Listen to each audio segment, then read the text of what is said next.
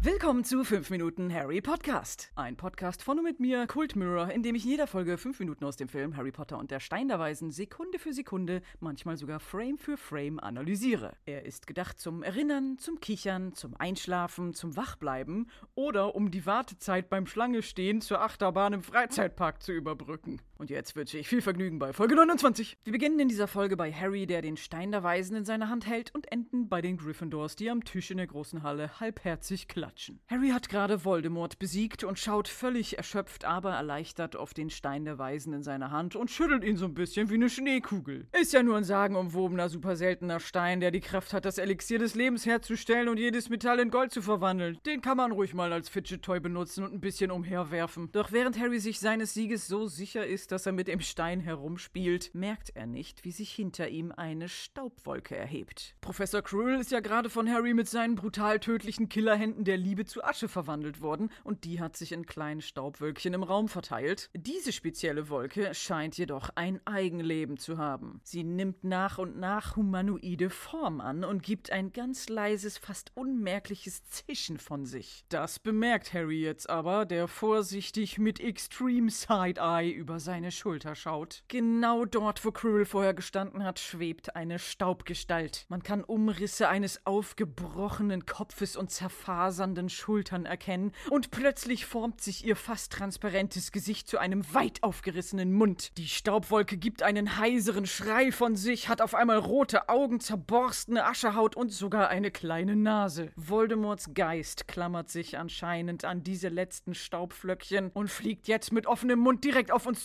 Zuschauer zu, als würde er uns fressen wollen. Harry in Großaufnahme kriegt vom Special Effects Department mit der Druckluftmaschine ordentlich Wind ins Gesicht gepustet und die Haare geföhnt, um die Intensität darzustellen, mit der Voldemort auf ihn zufliegt. Und Harry muss dabei trotz Brille seine eben noch ängstlich weit aufgerissenen Augen doll zusammenkneifen, denn seine Brille hat wieder mal keine Brillengläser, weil sich darin Umgebungsbeleuchtung und manchmal auch die Kamera gespiegelt hat. Somit hat sie keine Funktion, sie bietet weder bessere Sicht noch Schutz vor starkem Wind. Während der ganzen Filmreihe wurden 160 Harry-Brillen verbraucht, wie auch immer man eine Brille verbrauchen kann. Und in dieser Einstellung mit dem geföhnten Haar sehen wir auch sehr gut Harrys Narbe auf seiner Stirn. Die wurde im Laufe der Filme 2000 Mal an ihm angebracht, beziehungsweise 5800 Mal insgesamt, wenn man auch alle Harry-Stunt-Doubles mitrechnet, von denen wir gleich eins sehen werden. Wechsel in die halbnahe Kameraeinstellung. Genau wie Voldemort schreit Harry auch und breitet furchtlos Leonardo DiCaprio auf der Titanic mäßig die Arme aus, als würde er den Tod umarmen wollen. Er hat die Hände mit gespreizten Fingern von sich gestreckt und in einer Hand hält er immer noch gerade so mit dem Daumen eingeklemmt den Stein der Weisen, als die Voldi-Wolke mit voller Wucht auf ihn zu und schließlich durch ihn hindurchfliegt. Wechsel in die Halbtotale. Im Hintergrund sehen wir das lodernde Feuer, das unabhängig von Professor Quirrells Magiewirken weiterhin existiert, den Weg versperrt und meterhoch Flammen wirft. Rechts unten im Bild auf dem Absatz der Treppe liegt Quirrells Kleidung, die nach seiner Zerbröselung übrig geblieben ist, und ganz am Rand liegen auch seine Schuhe. Das sind übrigens knöchelhohe Schuhe aus dunkelbraunem glatten Leder mit leichtem schwarzen Absatz. Witterungstauglich und alltagspraktisch. In der Mitte der Treppe steht Harry und wird von der Voldi Wolke durchzogen, aber es ist nicht Daniel Radcliffe, der dort steht. Es folgt jetzt nämlich ein Stunt. Harry, der überwältigt wird von Voldemorts mächtigem Geist, fällt ohnmächtig nach hinten weg, landet mit dem Arsch auf der Treppenstufe, schlägt am Steinboden mit dem Kopf auf und bleibt dann mit von sich gestreckten Gliedmaßen reglos liegen. Das ist selbstverständlich eine Aktion, die man das teure Hauptdarstellerkind des Films nicht machen lässt. Stattdessen nimmt man ein billiges Ersatzkind, was ein bisschen aussieht wie Daniel Radcliffe, wo es nicht so schlimm ist, wenn das Hirntrauma erleidet erleidet. Da dieser Stunt auch in dramatischer Zeitlupe stattfindet, können wir das Gesicht des Stunt-Doubles sehen. Es ist dem Gesicht von Daniel sehr ähnlich, aber er ist es eben nicht. Und ich bin mir ziemlich sicher, dass das wieder Tolga Keenan ist. Ein Stunt-Double-Kind, das damals beim Film mit seinen zarten zehn Jahren auf Kinder-Hinfallszenen spezialisiert war. Als Harry im Zoo beim Schlange angucken von Dudley umgeschubst wurde und auf den Steinboden gefallen ist, hat er ihn schon gedoubelt. Und er war auch das Stunt-Double für Neville, als der von Hermine versteinert wurde und im Gryffindor-Gemeinschaftsraum flach auf den Rücken gefallen und mit dem Kopf aufgeschlagen ist. Und jetzt, wo Harry auf den Treppenstufen ohnmächtig wird, war seine Expertise im gekonnt hinfallen, ohne sich dabei groß zu verletzen, bestimmt wieder gefragt. Harry liegt nun bewusstlos am Boden. Der Geist von Voldemort ist ihm durch die Eingeweide gefahren, konnte ihn aber nicht töten und fliegt jetzt frustriert nochmal eine Ehrenrunde durch den ganzen Raum. Dann verschwindet er durchs Feuer die Treppe hinauf und entkommt. Es gibt wieder ein Close-up von Harrys Gesicht. Nase, Wange und Kinn haben blutige Ratscher und er atmet noch,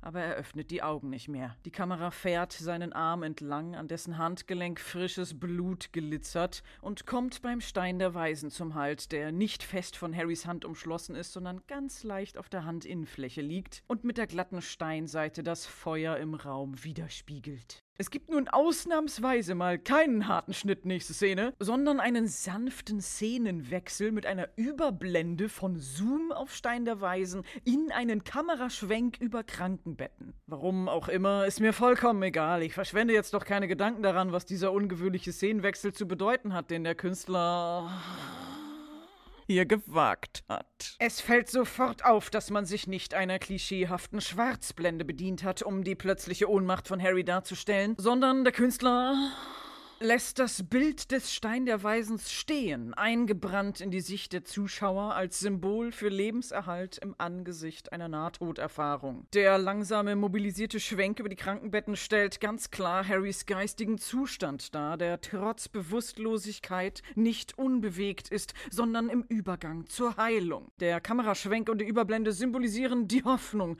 die nicht statisch ist und nicht von Dunkelheit ausgeblendet ist, sondern in einem immerwährend bewegten bewegtem, trotzigen Zustand des Erwachens. Aber wie auch immer, meinetwegen, mach halt keinen harten Schnitt, sondern eine Überblende. Ist mir scheißegal. Die letzten Umrisse des Stein der Weisens sind immer noch zu erkennen, als Harry im Krankenbett aufwacht und sich umherwälzt. Er ist nicht mehr blutverschmiert und hat nur noch ganz winzige kleine Schorfstellen in seinem Gesicht und er trägt seinen weiß-blau gestreiften Pyjama. Langsam öffnet er die Augen und kann ohne Brille offenbar überhaupt nicht sehen oder ist schon gewöhnt daran, in dieser zumindest dem Zuschauer völlig fremden Umgebung aufzuwachen, denn es gibt keine überraschte Reaktion seinerseits darüber, wo er ist, warum er hier ist oder wie er hierher gekommen ist. Er setzt sich nur auf, reibt sich ein bisschen die Augen. Seine Hand, die vorhin noch blutig war, ist mit Verband umwickelt, den er nicht beachtet oder als störend wahrnimmt. Er scheint auch schon zu wissen, wo seine Brille liegt. Er dreht sich nämlich zum Tischchen neben dem Krankenbett, um nach ihr zu greifen, setzt sie auf und obwohl sie schon wieder keine Brillengläser hat, scheint sie ihm dabei zu helfen, endlich klar sehen zu können. Denn er bemerkt erst jetzt mit total überraschten Gesichtsausdruck, dass auf dem Tischchen direkt neben ihm, genau da, wo die Brille auch gelegen hat, ein ganzer Haufen selbstgebastelter Wert wieder Gesundkarten aufgereiht steht. Eine Karaffe mit Wasser und eine Laterne, wie sie Harry auch schon bei seiner Schleichaktion in der verbotenen Abteilung in der Hogwarts-Bibliothek benutzt hat, stehen auch auf dem Tisch, auf dem ganz viele Karten für ihn hübsch angerichtet und leicht aufgeklappt wurden. Und diese Wertwieder Gesundkarten sind offenbar wieder von richtigen Kindern gemacht worden,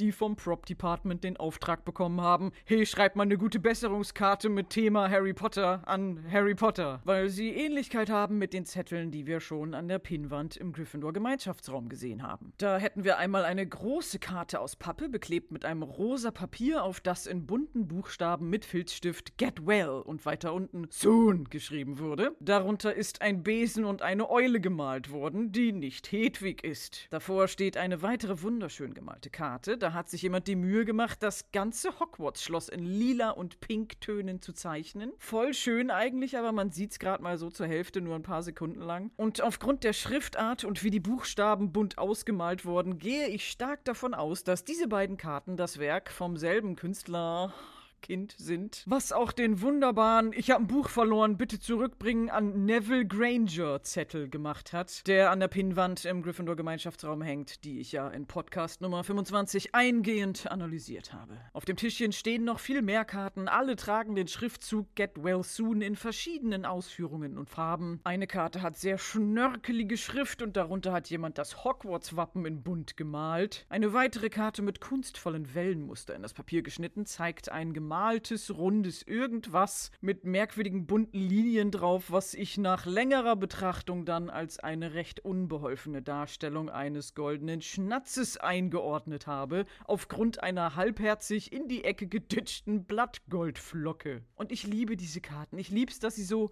pauschal gehalten sind. Es wirkt halt so, als hätte man irgendeinem Kind Filzstifte und Kleber in die Hand gedrückt und gesagt, mach mal. Und das hat sich dann wirklich Mühe gegeben, das Thema Harry Potter im Allgemeinen kreativ darzustellen. Mit Besen und Eule und Schnatz. Aber diese Karten sind so unspezifisch und überhaupt nicht an Harry als Person gerichtet. Des Weiteren steht auf dem Tischchen noch eine geöffnete kleine Packung mit Bertie Botts Bohnen in sämtlichen Geschmacksrichtungen. Aufgrund Harrys überraschter Reaktion kann man davon ausgehen, dass er selbst nichts davon genascht hat, denn er verhält sich ja so, als würde er diesen ganzen Haufen zum ersten Mal sehen. Da war also schon jemand anderes dran. Oder Harry hat in einem Fieberwahn-ähnlichen Zustand akuter Verwirrtheit selbst ein paar Bohnen gemümmelt und kann sich einfach nicht mehr dran erinnern. Angeregt durch diesen Anblick und mit Hilfe seiner Hipsterbrille ohne Sehstärke schaut sich Harry jetzt weiter im Raum um und bemerkt schon wieder, total überrascht, dass am Fußende seines Bettes ein weiterer Tisch steht, auf dem sich noch viel mehr Kram für ihn angesammelt hat, den wir bunt und golden glitzernd vorerst nur unscharf im Vordergrund des Bildes sehen können. Harry gibt einen niedlichen Freudenlaut von sich,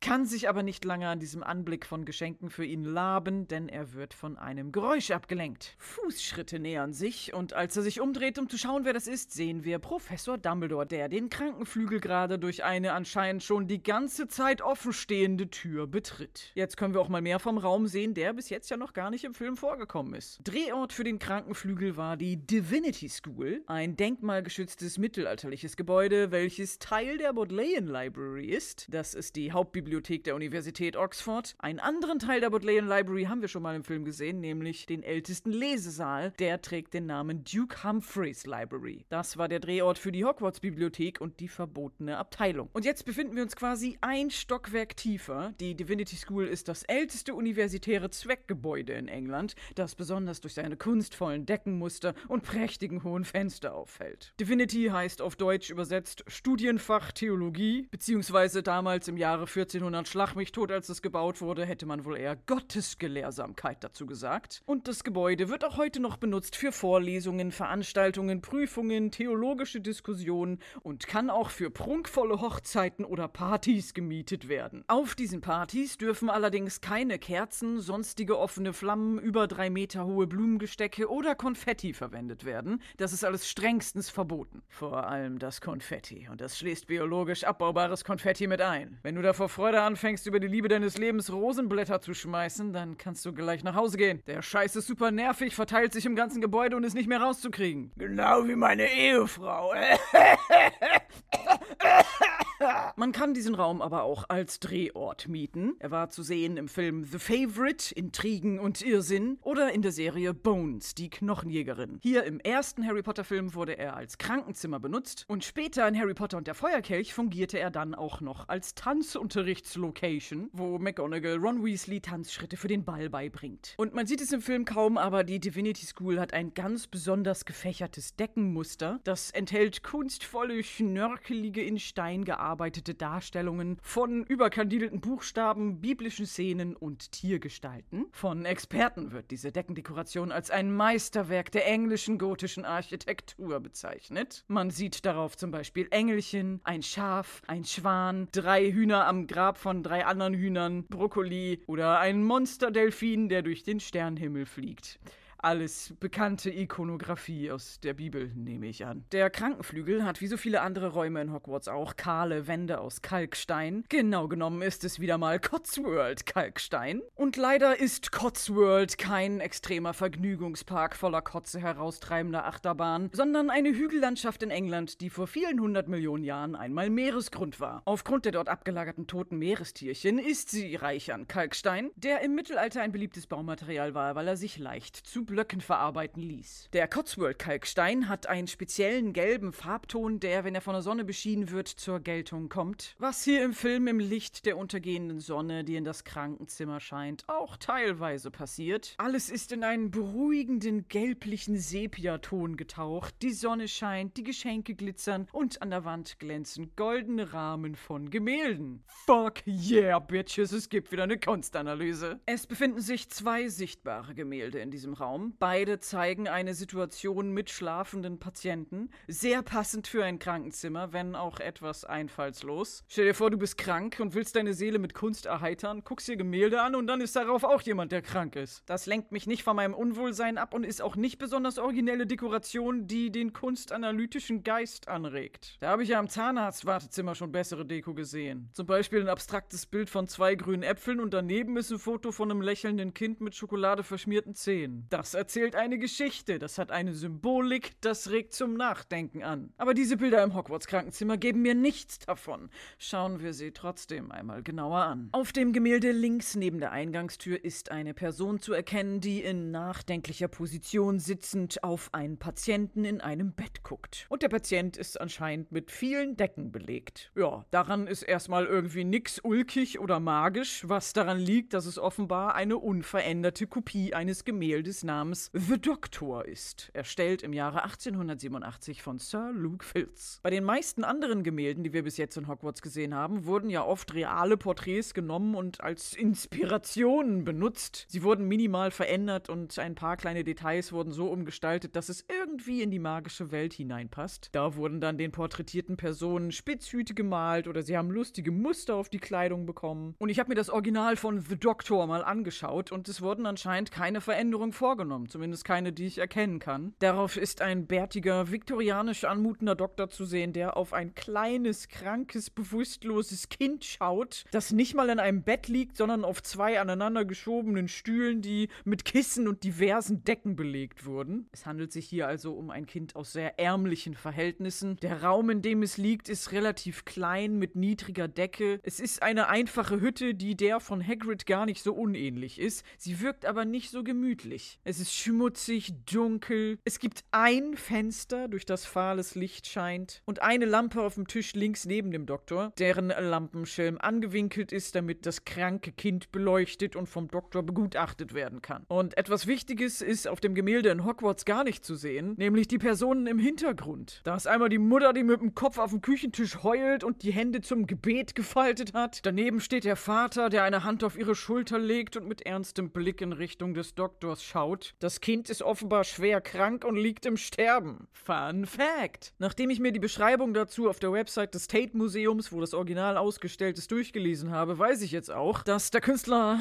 Luke Filz von Sir Henry Tate beauftragt wurde, einfach irgendwas zu malen, wonach ihm gerade war. Es ist ein wirklich großes Bild, fast zweieinhalb Meter breit, und um überhaupt die Perspektive der Hütte vernünftig darstellen zu können, hat der Künstler sie erstmal als ganzes Modell gebaut, um mit Sachen wie Lichtkomposition und Schattierung zu experimentieren. Was ein Aufwand! Und letzten Endes hat er sich für die Darstellung einer persönlichen Tragödie entschieden, oder zumindest hat sie als Inspiration dazu gedient, nämlich den Tod seines eigenen Kindes und seine Bewunderung für die professionelle Hingabe von Ärzten. Hey, das ist ja wirklich ein Fun Fact!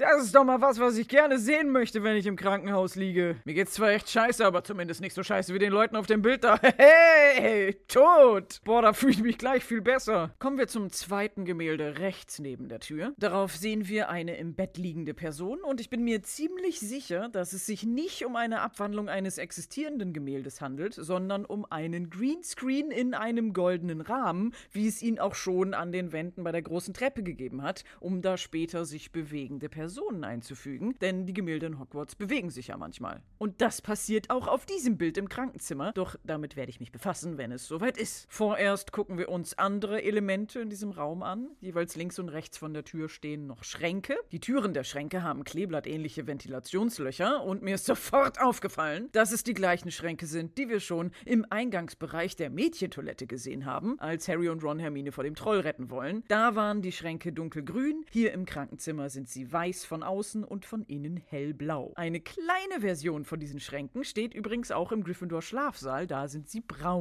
Dumbledore ist anscheinend irgendwann mal ins Möbelhaus gegangen, hat sich zwei Sekunden umgeguckt und dann gesagt, wir hätten gern alles! Und hat direkt die ganze Schrankkollektion in allen Größen und Farben als Einrichtung für Hogwarts gekauft. Einer der Schränke im Krankenflügel steht weit offen und wir können sehen, was sich darin befindet. Auf den ersten Blick sieht es aus wie eine DHL-Packstation, weil ganz viele braune Pakete in verschiedenen Größen darin aufeinander liegen. Es sind aber auch kleine Etiketten drauf, deswegen nehme ich mal an, dass da Medizin drin ist oder sonstiger Kram, den man in diesem Raum braucht, wie Einwegtücher, Wattebäuschen oder Pflaster und so ein Kram. Und ich finde es ein bisschen langweilig, ehrlich gesagt. Mich wundert ja, dass da keine Zaubertrankflaschen drin stehen oder irgendwelche Tierteile oder eine alles überwuchernde Pflanze oder so riesige Apothekergläser mit irgendeinem Ekelkram drin, wie wir sie schon bei Professor Snape im Klassenzimmer gesehen haben. Halt irgendwas, was okkulte Heiltechnik verspricht. Aber nein, hier ist alles ordentlich verstaut in kleinen Pappschachteln. Die Einrichtung und auch die Requisiten hier sind verhältnismäßig nüchtern und unmagisch gehalten. Es sieht einfach aus wie eine ganz altbackene Krankenstation. Und während ich mir so den Raum im Detail angeguckt habe, habe ich bemerkt, auf einem der Krankenbetten steht ein Betttischchen, was man so an den Patienten ranlegen könnte, damit er besser frühstücken kann oder man könnte einen Laptop drauf abstellen, I don't know. Und auf Harrys Bett liegt ein blauer Morgenmantel. Ich nehme an, das ist seiner. Er hat ihn vorher noch nie getragen, den sehe ich jetzt zum ersten Mal. Ist vielleicht Zubehör zum blau-weiß gestreiften Pyjama oder es wurde ihm vom Krankenpersonal zur Verfügung gestellt oder es ist eins von den Geschenken, die er bekommen hat. Er wird nicht angezogen und von Harry auch nicht beachtet. Den Patienten des Krankenflügels wird wahlweise auch etwas Privatsphäre gegönnt, denn neben jedem Bett befindet sich ein Raumtrenner mit blauen Stoffvorhängen auf Rollen, der aus mehreren Elementen besteht, die man ausziehen könnte, um als Sichtschutz zu dienen, aber nicht bei Harry. Der lag bei offener Tür, gut sichtbar für jeden, der vorbeikommt, herum und durfte von allen Schülern besucht und angeguckt werden, wie die ganzen Geschenke für ihn vermuten lassen. Und genau das sagt Dumbledore dann auch. Er begrüßt Harry und freut sich über den Haufen Geschenke, den Harry von all seinen Bewunderern bekommen hat. Denn anscheinend weiß die ganze Schule schon davon, dass Harry sich gestern Nacht mit Professor Quirrell gebattelt hat. Und ja, Dumbledore nennt ihn immer noch Professor Quirrell. Nicht irgendwie fieser, mieser, böser Massenmörder-Kollaborateur Quirrell oder dunkle Künste propagandierender, Stein der Weisen stehlen wollender Pisskackbastard Quirrell. Nein, Professor Quirrell. Das impliziert, dass er immer noch ein Lehramt hat, das ihm noch nicht abgenommen wurde. Harry macht auf den Hinweis hin, dass alle wissen, dass er Quirrell umgebracht hat, wieder ein niedliches Freudengeräusch.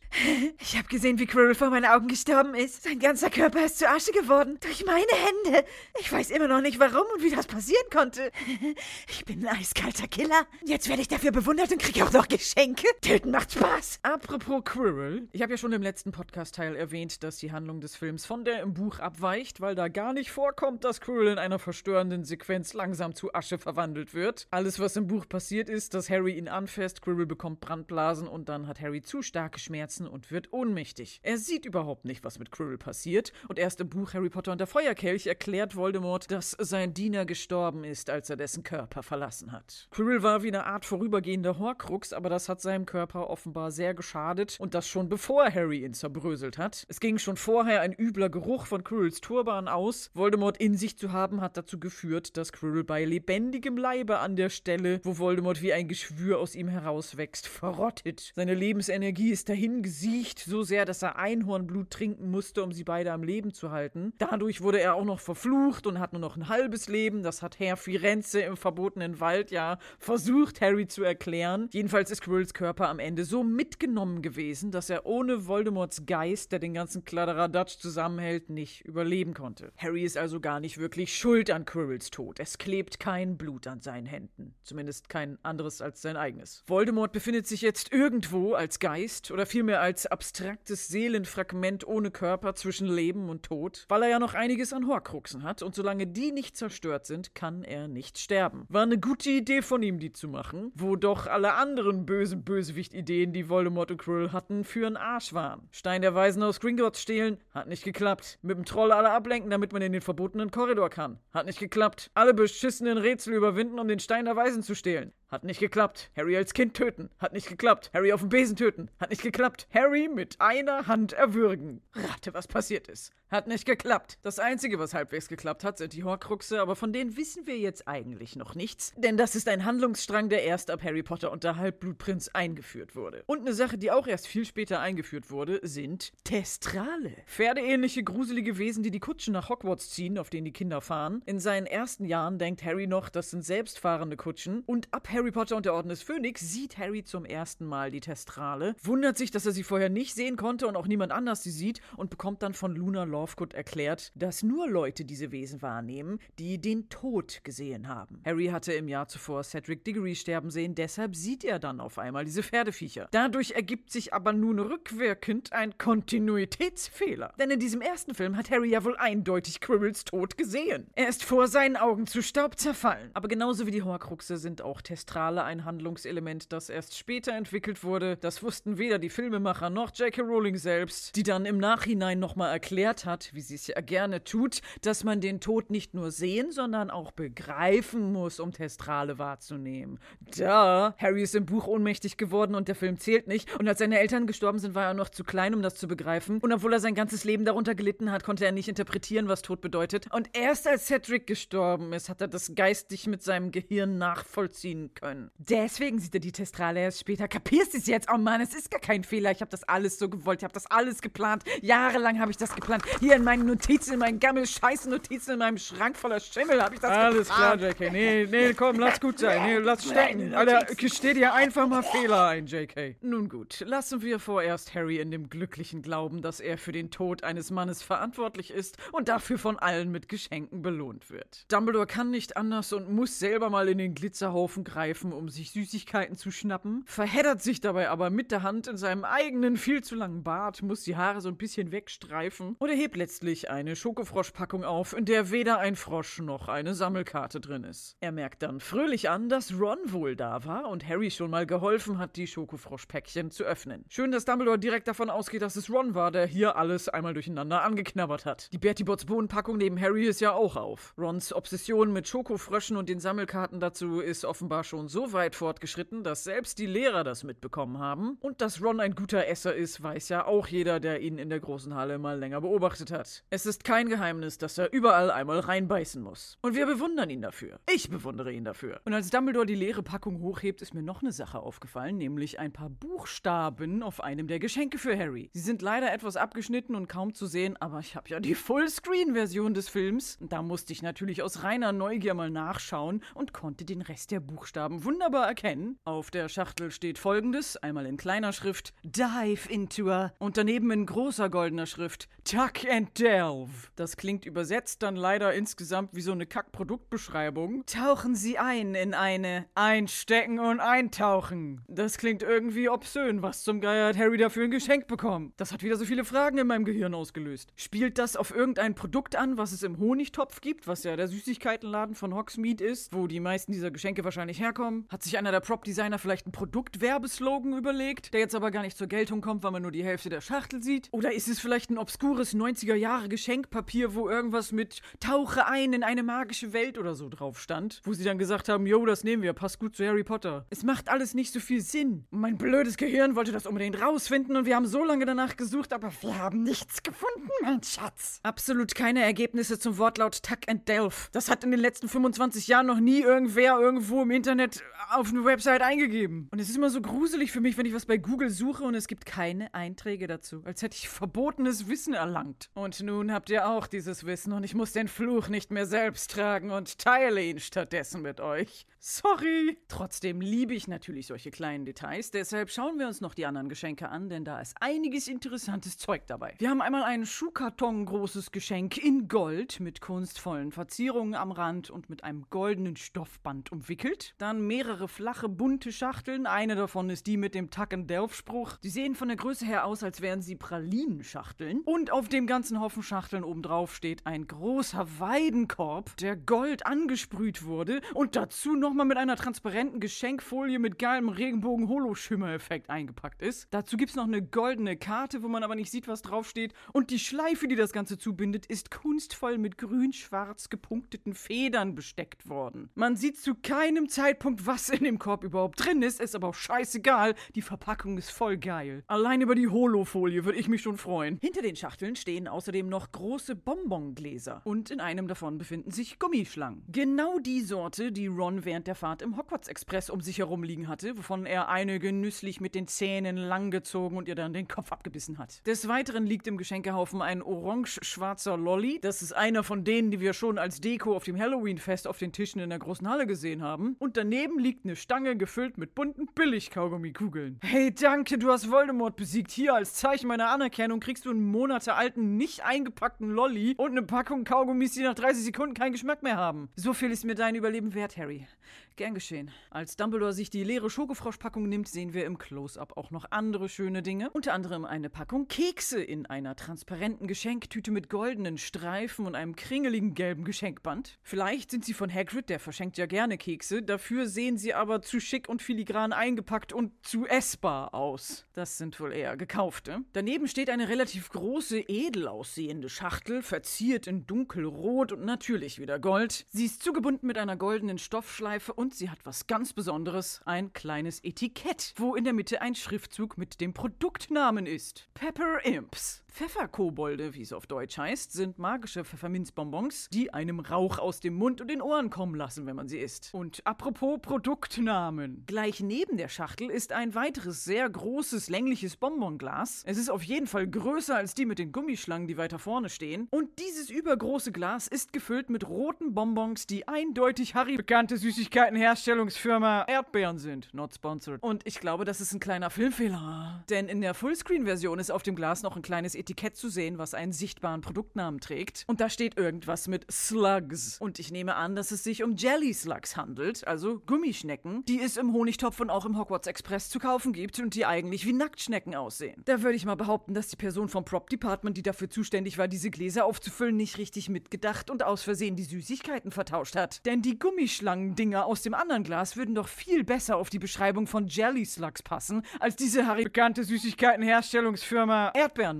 not sponsored. Die sehen doch nicht aus wie Schnecken. Und ich meine mich dunkel zu erinnern, dass es zum Zeitpunkt, als der Film gedreht wurde, sogar original Harry Potter Jelly Slugs zu kaufen gab. Es gab auf jeden Fall Schokofrösche und Betty Bots Bohnen. Es gab jeglichen Scheiß zu kaufen, der schon von den Büchern inspiriert war. Da hätte man sich ja einfach am eigenen Merchandise-Fundus bedienen können.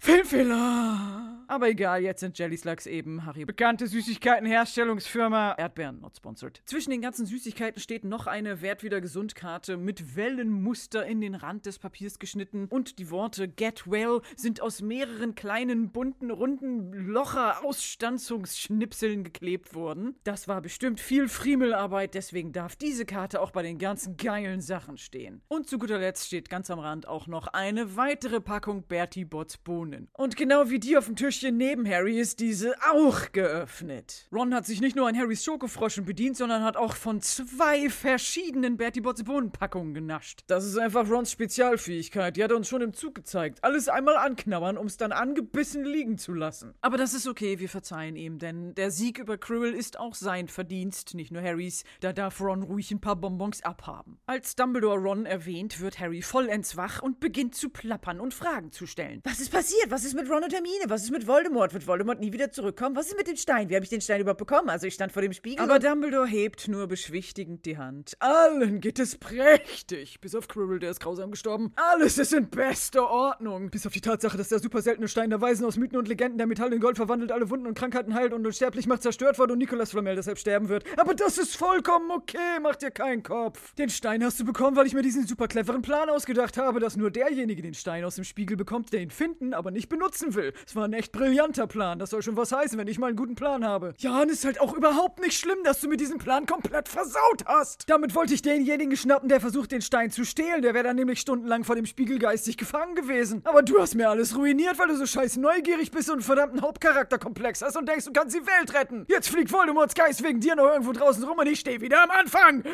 Aber sei unbesorgt. Alles gut. Dumbledore geht um den Süßigkeitentisch herum und setzt sich, ohne zu fragen, einfach so auf Harrys Bett, fast auf seine Füße. Und genau in dem Moment passiert etwas auf dem Gemälde im Hintergrund. Eine Krankenschwester kommt zeitgleich mit Dumbledore, der ums Bett geht, von der Seite ins Bild, bläst eine Kerze aus und setzt sich auch ans Bett des Patienten. Sehr schönes kleines Detail, das parallel zur Handlung des Films verläuft. Nun erfährt Harry von Dumbledore, warum es für Quirrell so eine Qual war, ihn anzufassen. Schuld ist deine Mutter. Als sie sich geopfert hat, hat sie durch ihre Liebe auch ein Mal auf Harry hinterlassen. Nicht so wie die Blitznarbe auf Harrys Stirn, die Voldemort auf ihm hinterlassen hat, sondern ein Mal ganz tief in seiner Seele. Liebe, Harry. Liebe. Ah, okay, das klingt sehr sentimental, aber das erklärt nicht so viel. Ich wäre an Harrys Stelle jetzt noch verwirrter. Was hat denn die Liebe meiner Mom damit zu tun, dass ich jetzt alles wegbröselnde Killerhände bekommen habe? Habe ich die für immer? Oder war das eine Einmalwirkung? Kann ich mit meinen Todeshänden der Liebe ab jetzt jede Inkarnation von Voldemort zerbröseln lassen? Oder war das nur Quirrell? Bin ich jetzt unbesiegbar für Voldemort oder gilt das nur, wenn er mich berühren will? Warum wollte er mich überhaupt erwürgen? Das war voll dämlich von dem, der kann auch zaubern. Woher wissen Sie überhaupt, dass er mich angefasst hat? Sie waren noch gar nicht dabei. Wie lange liege ich überhaupt schon hier bewusstlos im Krankenflügel? War ich zwischendurch wach und habe was erzählt? Musste ich einen Erfahrungsbericht an die leitende Pflegekraft abgeben? Oder waren Sie schon wieder irgendwo unsichtbar in der Ecke und haben bei dem ganzen Chaos zugesehen, aber nicht eingegriffen? Das müssen Sie noch mal genauer erklären, Professor Dumbledore.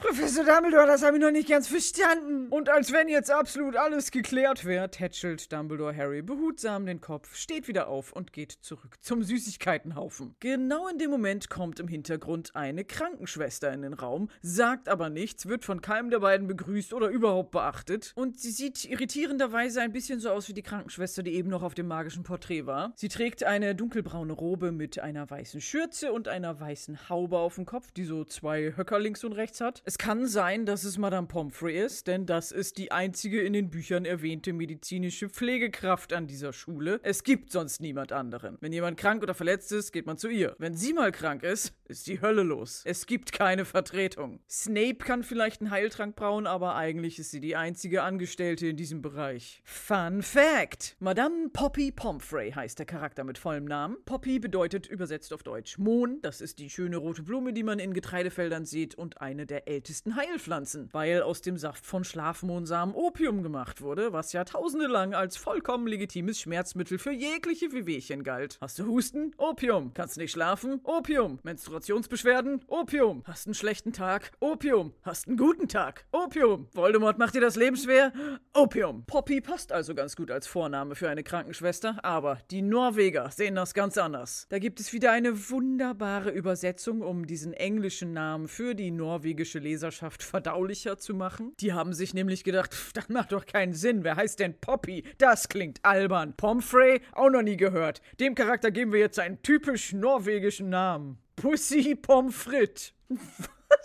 Hm, klingt viel besser. Auf Französisch das gleiche, da heißt sie Pom Pom Pom Fresh. Ja, das sind beides gute, bodenständige Namen. Madame Pomfrey kommt als Charakter so richtig erst im zweiten Film vor, gespielt von Gemma Jones. Hier ist es eine andere Schauspielerin, alias Random Pflegekraft. Sie hat keinen Text und auch nichts zu tun, außer ein kleines ominöses Paket, wo ganz bestimmt kein Opium drin ist, in den geöffneten Schrank legen. Dumbledore will sich zum Abschied noch eine Bertie Botts Bohne gönnen, muss dafür aber erstmal seine Robe zurechtrücken, deren Ärmel viel zu lang sind. Nicht nur sein Bart, auch seine Klamotten sind ständig im Weg. Nix kann der arme alte Mann vernünftig anfassen, ohne sich überall zu verheddern. Er trägt übrigens die gleiche samtig rote Robe mit Goldstickereien, die aussieht wie ein geklauter Wandvorhang aus dem Gryffindor Gemeinschaftsraum, die er schon zu Halloween getragen hat, diesmal allerdings ohne passende Mütze dazu. Dann guckt Dumbledore ganz genau auf die Bohnenpackung, als würde er lesen wollen, wie viel Kalorien die haben und meint, dass er in seiner Jugend mal eine gegessen hat, die nach Erbrochenem schmeckte. Und seitdem hat er keine mehr gegessen. Well, actually, Dumbledore kann die gar nicht in seiner Jugend gegessen haben, weil es die Bohnen da noch nicht gab. Bertie Bott, der Erfinder der Bohnen, ist laut einer Schokofrosch-Sammelkarte im Jahre 1935 geboren worden. Also war Dumbledore, der laut einer alten Pottermore-Fact Fall 1881 geboren wurde, allein bei der Geburt von dem Erfinder von Bertie Botts Bohnen schon 54 Jahre alt. Da war er also schon 70, als sie letzten Endes auf den Markt gekommen sind.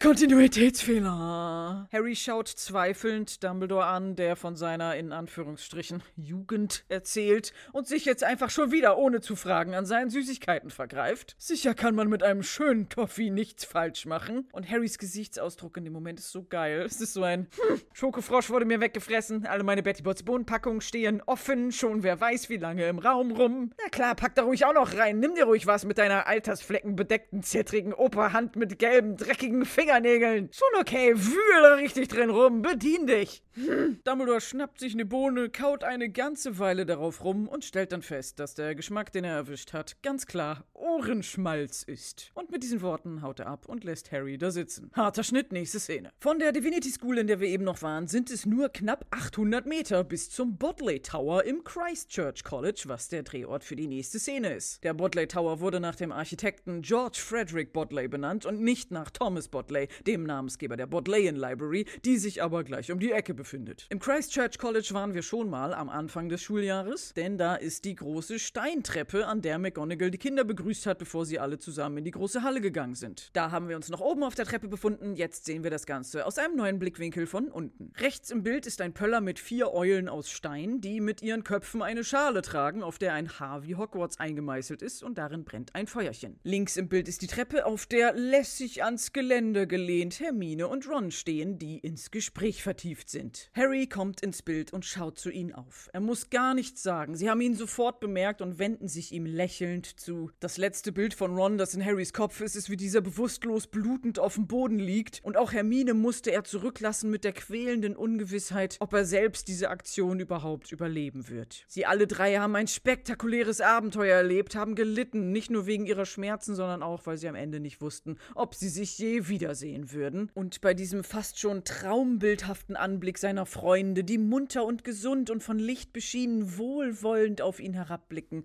kann Harry nicht anders, als all seinen Gefühlen freien Lauf zu lassen. Und alles klar, Ron? Alles klar. Und bei dir? Alles klar. Hermine? Es könnte nicht besser sein. Gut. äh, ähm, Ja. ja. Oh, sie hatten sich so viel zu erzählen. Hermine hat sich heute auch mal schick gemacht und versucht, ihre buschigen Haare zu bändigen, indem sie sie mit einem Haarreif zurückgesteckt hat. Und Ron ist minimal verletzt. Er hat noch einen winzigen roten Fleck an der Wange da, wo ihn die Trümmerteile des explodierenden Schachpferdchens getroffen haben. Ob dieser Fleck geschminkt ist oder tatsächlich eine verheilende Wunde von der ganz realen Verletzung ist, die Rupert Grint sich beim Dreh des Stunts beim Schachspiel zugezogen hat, wer weiß. Die Szene endet mit einem Close-up auf Harry, der sich freut wie ein Honigkuchenpferd und grinst wie ein Schnitzel und als Verletzung nur einen winzigen Ratschi auf der Nase hat. Harter Schnitt, nächste Szene. Vom Christchurch College in Oxford fahren wir eine Stunde im Auto zu den 80 Kilometer entfernten Leavesden Studios in die große Halle von Hogwarts. Tatsächlich war der Speisesaal des Christchurch College Inspiration für die große Halle. An den Wänden hängen prächtige Gemälde, es gibt lange Reihen von Tischen und Bänken, es ist ein sehr großer festlicher Raum, aber eben nicht groß genug. Man hat sich die Location angeguckt und überlegt, ob man es benutzt, aber es war dann doch zu klein, um da mit hunderten Kindern und dicken Kameras und sonstigen Filmequipment zu drehen. Darum hat man die große Halle von Hogwarts im Studio selber gebaut. Und die sehen wir nun aus erhöhter Position und blicken auf die langen Tische herab, an denen alle Schüler sitzen und aufgeregt plappern. Ganz prominent rechts im Bild hängt eins von vielen Stoffbannern in grün mit dem Slytherin-Wappen drauf. Die ganze Halle hängt voll damit und es ist nicht irgendwie jedes Haus repräsentiert, sondern es sind ausschließlich Slytherin-Banner. Oh, was hat das nur zu bedeuten? Von hier oben sieht man wunderbar, dass wieder goldene Teller und Schüsseln voller leckerer Speisen auf den Tischen der Kinder verteilt sind. Ich sehe nur die Pixel und mir läuft schon das Wasser im Mund zusammen. Ich erkenne auf jeden Fall Brötchen, Maiskolben, Chicken Wings, ein lächerlich riesiger Truthahnbraten, Karotten, Frikadellen und dann wiederholt sich das Ganze bis zum Ende des Tisches. Es ist ein Traum. Zumindest für Fleischesser, für Vegetarier nicht so, aber hey, es gibt außerdem noch eine riesige Schüssel Erbsen. Toll, oder? Und das war noch nicht alles. Auf dem Lehrertisch geht's weiter mit dem Augenschmaus. Vor Professor Flitwick steht eine Schüssel mit gebratenen Kartoffelhälften. Die könnte man überschütten mit der kleinen Schale daneben, in der sich undefinierbare Soße befindet. Daneben steht ein Obstteller mit schwarzen Weintrauben, roten Weintrauben, aber nicht grünen Weintrauben, die auf einem Haufen roter Äpfel liegen, garniert mit zwei schwarzen Pflaumen und einer Ananas in die Mitte gesteckt. Vor McGonagall steht ein gigantischer Knochenhaufen mit ein bisschen Fleisch dran, garniert mit zwei Blättchen Salat. Danach eine weitere kleine Schüssel mit Soße. Dann kommt eine große Schüssel mit Erbsen. Dumbledore gönnt sich einen Schweinebraten Hawaii mit dicker, knuspriger Kruste, gespickt mit kleinen gezuckerten Cocktailkirschen und mit Ananasscheiben umlegt. Und daneben ist eine Schale mit etwas, das aussieht wie Brokkoli und Blumenkohl. In allen Schüsseln stecken total schöne Servierlöffel. Ich mag das Besteck in Hogwarts ja sehr gerne, weil es gold und schwarz ist mit kleinen Kringel am Ende dran, wie so eine Schnecke. Und zu trinken gibt es für die Lehrer anscheinend Rotwein. Zumindest hat McGonagall in ihrem feinen Glaskelch mit goldenen Verzierungen ein dunkelrotes Getränk. Und mir fällt erst jetzt auf, wie groß Dumbledores goldener Kelch im Vergleich dazu ist. Dumbledore hat ja seinen Goldfetisch und muss alles in größer und pompöser als alle anderen haben. Er sitzt in der Mitte am Lehrertisch auf seinem goldenen Thron und dieser Sitzplatz ist der einzige im Raum mit Rücken- und Armlehne. Das haben weder die Kinder noch die anderen Lehrer. Nur Dumbledore darf sich zurücklehnen. Und in seinen Trinkkelch passt nicht unbedingt mehr Getränk rein als bei den anderen, aber er ist viel höher als McGonagalls Glas. Der ragt über alle Essensschüsseln und den Schweinebraten hinweg und ist aus massivem Gold. Da kann Dumbledore direkt nach dem Essen Workout mitmachen. Einen Makel hat dieser verdammt dekadente Pimpkelch jedoch. Er klingt nicht so schön. Denn Dumbledore gibt McGonagall ohne Worte mit einem Nicken zu verstehen, dass er jetzt eine Rede halten will und sie muss mit einem Löffelchen gegen ihr eigenes Glas schlagen und damit klimpern, damit die aufgeregt plappernden Kinder endlich mal ihre Schnauzen halten. Das Gemurmel in der Halle verstummt langsam. Harry und Hermine, die mit einem seligen Grinsen eine Schüssel Maiskolben vor sich betrachten, drehen sich um, um zu hören, was Dumbledore zu sagen hat. Der hat sich nach seinem Gespräch mit Harry im Krankenflügel auch nochmal schnell umgezogen und trägt jetzt nicht mehr seine casual samtige rote Robe, sondern eine feierliche, kostbar verzierte rostbraune Robe, die sogar ein bisschen ins Lila übergeht, so als finales Fuck you an Quirrell, der ja sonst mit seinen lilafarbenen Klamotten den Lehrertisch dominiert hat. Dumbledores Robe hat außerdem ganz filigran eingestickte Muster am Rand und an den umgeschlagenen Ärmeln mit Sonne, Mond und Stern und sonstigen kleinen Symbolen. Und dazu trägt er einen ebenso hübsch bestickten Spitzhut. Auch die Kinder tragen heute mal Spitzhüte, nicht kunstvoll mit Sternchen bestickt, sondern ganz schlicht in schwarz. Das ist eigentlich auch kein zeremonielles Accessoire für besondere Tage, sondern es ist, zumindest im Buch, laut der Einkaufsliste, die Harry ganz am Anfang vom Schuljahr bekommen hat, ganz normaler Teil der Schuluniform, die sie tagsüber tragen müssen. Im Film haben sie sie zumindest schon einmal getragen bei der Einschulung. Und dann lagen die Spitzhüte ein ganzes fucking Schuljahr lang irgendwo hinten links im Schrank und mussten jetzt wieder rausgekramt werden. Denn heute ist ein besonderer Anlass. Es ist der letzte Schultag und Dumbledore verkündet, es ist Zeit für die Verleihung des Hauspokals. Oh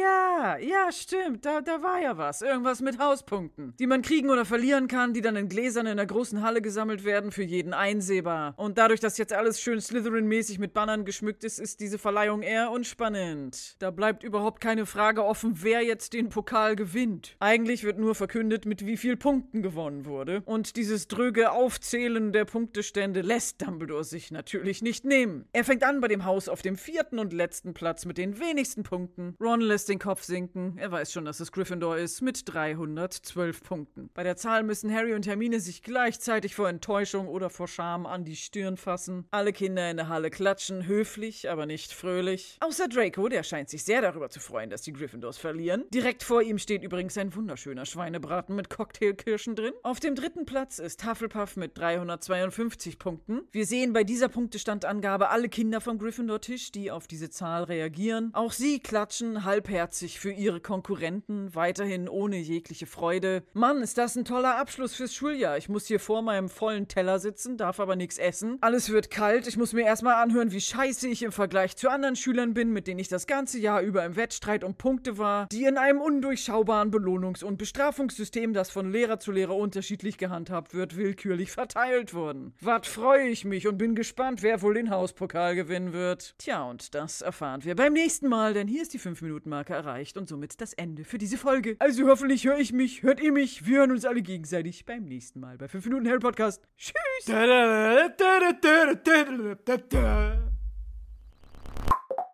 Das war ein Podcast von Funk.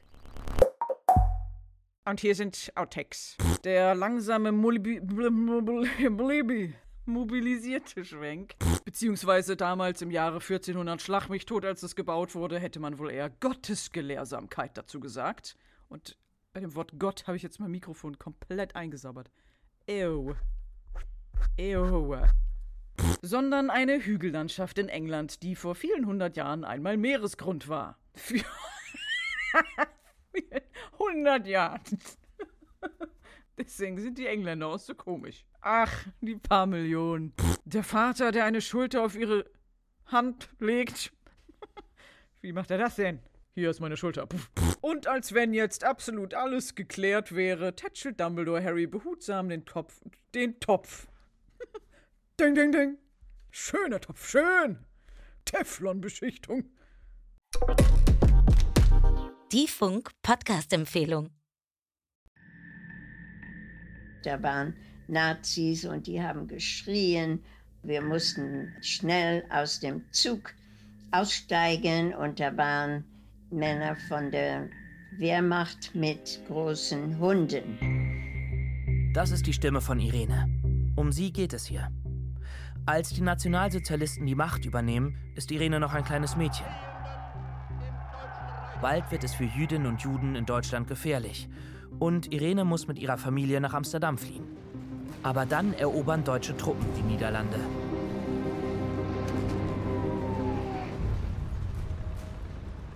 Euch war klar, dass ihr da in Lebensgefahr schwebt?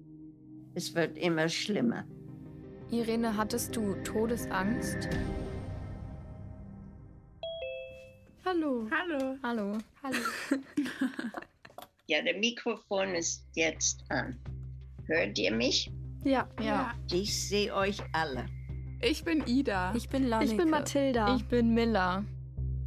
In unserem Podcast sprechen vier Schülerinnen mit Irene, die heute in den USA lebt, über ihre Erfahrungen während des Holocaust.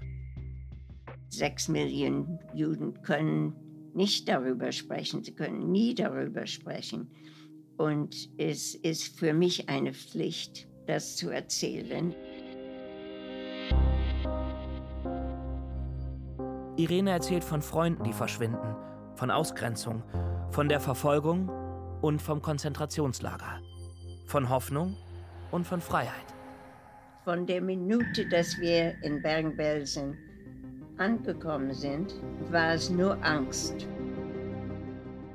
Und hattet ihr noch eine Hoffnung, doch noch rauszukommen? Es war der einzige Ziel, Überleben.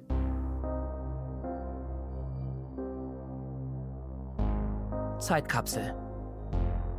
Irene, wie hast du den Holocaust überlebt? Danke, dass du diese Erinnerung alle nochmal für uns ausbuddelst.